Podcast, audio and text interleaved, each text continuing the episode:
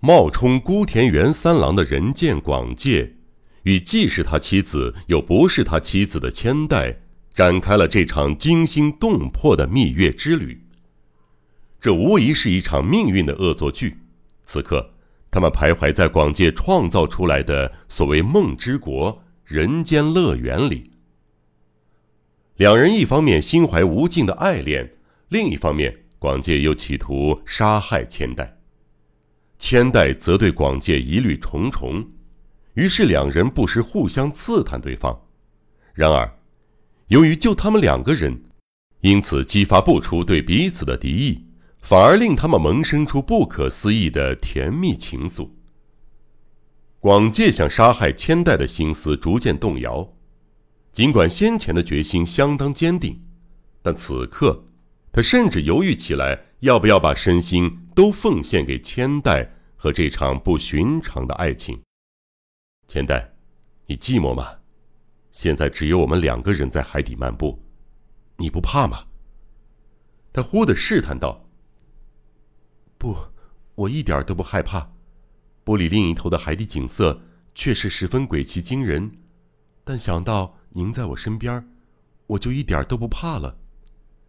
他撒娇似的靠到他身上，回答道：“不知不觉间，他忘掉纷扰的一念，身心彻底沉醉在眼前的幸福之中。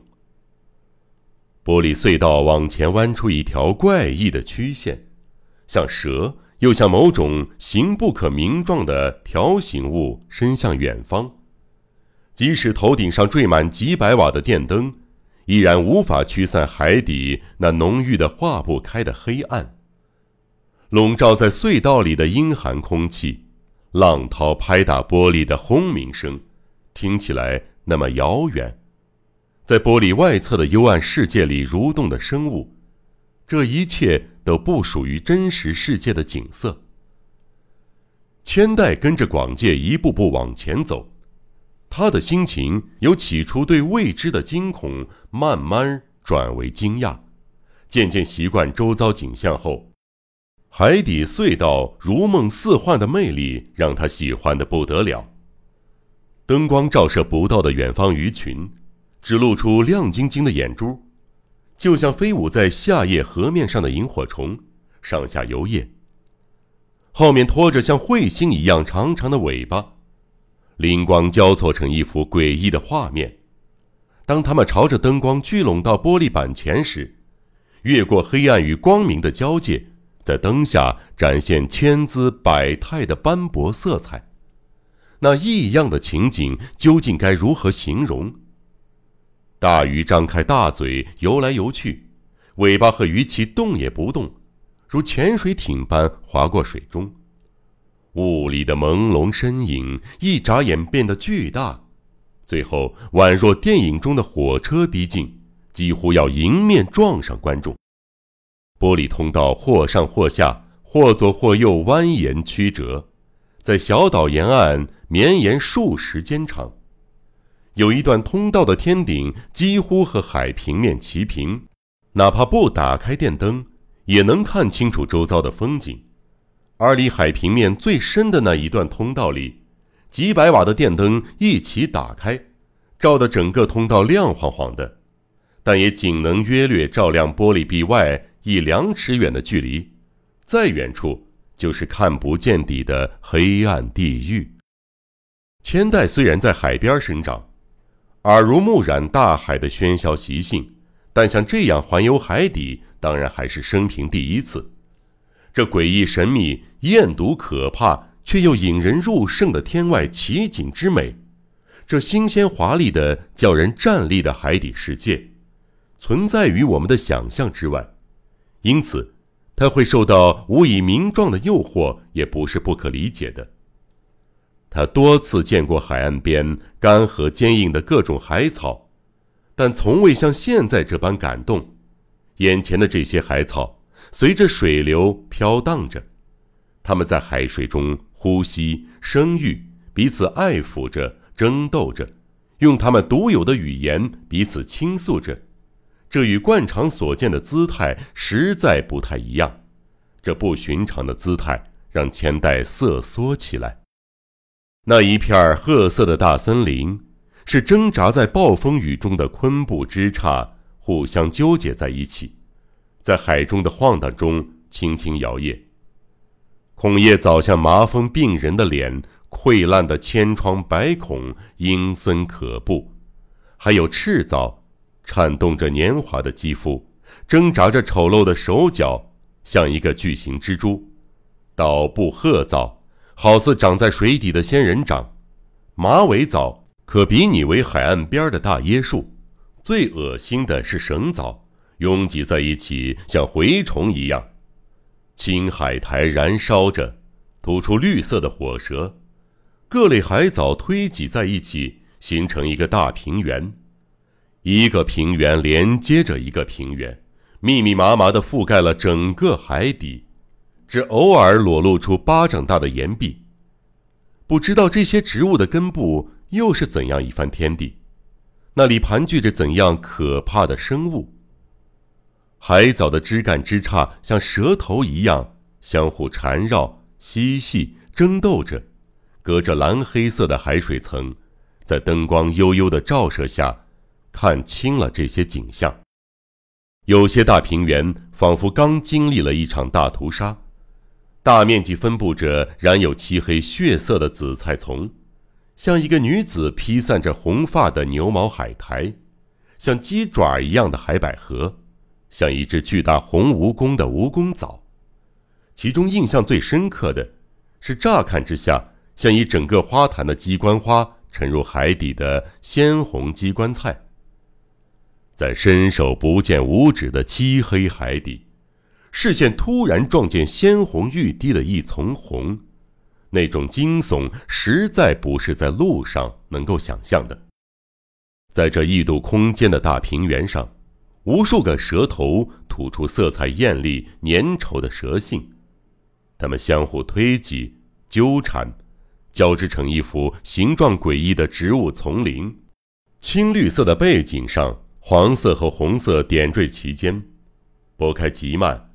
成千上万的萤火虫上下飞舞，随着隧道里的光线越来越强烈，它们像幻灯片里的影像般显现出千奇百怪的身影，形象狰狞的虎鲨露出苍白的腹部黏膜，它们就像神出鬼没的过路魔一样从眼前窜过，时而瞪大嗜血的双眼冲撞玻璃墙，时而啃噬外墙。看到他们紧贴在玻璃另一侧的贪婪厚唇，就像意图不轨的猥琐男子歪着嘴淌下肮脏的口水，这样的联想让钱代忍不住浑身哆嗦。如果把体型娇小的小鲨比喻为海底猛兽，那么现在玻璃隧道外游来游去的鱼类，例如鳐，就应该是栖息在水中的猛禽，而鳗鱼、海鳝。则可视为海洋中的毒蛇吧。提到有生命的鱼类，陆地上的人看到的顶多是在水族馆玻璃箱中游泳的，或许会觉得这样的比喻太夸张。但那些看着温顺、吃了无益亦无害的对虾在海中的嘴脸，海蛇的近亲鳗鱼在海藻之间游移的姿态，多让人心里发毛。若非实际深入海底，是无从猜想的。倘若恐怖能为美丽加分，怕是世上再没有比海底景色更绝美的事物了吧？至少通过这次体验，千代深觉得这是有生以来第一次接触到梦幻世界的美轮美奂。黑暗中的那一端，隐隐传来某种体型庞大的生物的气息。那两点亮闪闪的灵光渐渐淡去，接着灯光下。悠悠出现色彩鲜艳的利奇雕斑纹，勾勒出一个敏捷的身姿。千代见状，不由得发出赞叹。极度的恐惧与兴奋，致使她脸色一阵阵发白。她紧紧抓住丈夫的袖子。利奇雕菱形的丰满躯体上，散发着蓝白的光芒。她身体上的线条，就像太阳旗一样。那两道黑褐粗条纹，在灯光的照映下反射出金光。他有一双大眼睛，像浓妆的妖艳女人，描着粗厚的眼线，嘴唇往外突出，高高隆起的背鳍，好似战国时代的武将盔甲上的饰物，骄傲的扬起。他奋力扭动身体往玻璃方向游进，下一刻，噌的掉了个头，几乎贴着玻璃，在千代眼前悠然的游过。看到这幅景象，他不由自主的惊呼出声。那并非画家在画布上创作的图案，而是一条活生生的鱼，确实值得惊艳。在这样的地方，以诡异海草及黑沉沉的海水为背景。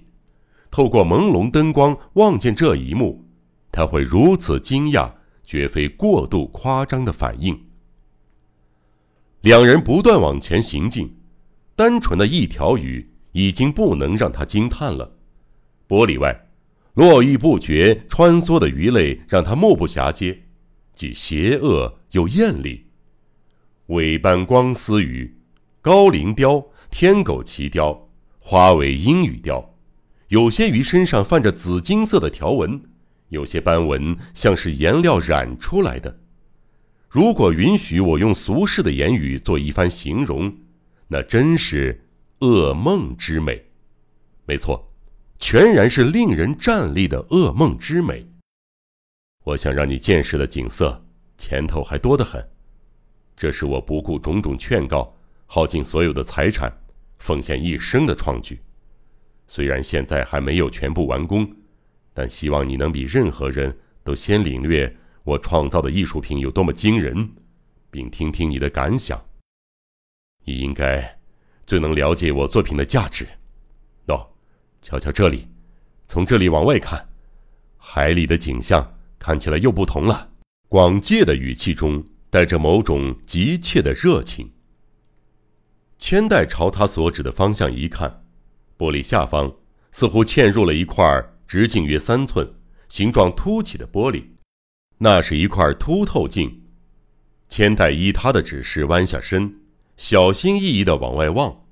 一开始，整片视野就像积云在眼前升腾，朦朦胧胧的，看得他一头雾水。但试着调整眼睛与凸透镜间的距离，渐渐看清玻璃的另一头。某种可怕的生物正蠕动着。悬疑、惊惊悚、恐怖、恐怖、推理、推理。江户川乱步小说集，我是播讲人赵鑫。让我们一起走进这个光怪陆离的世界。光怪陆。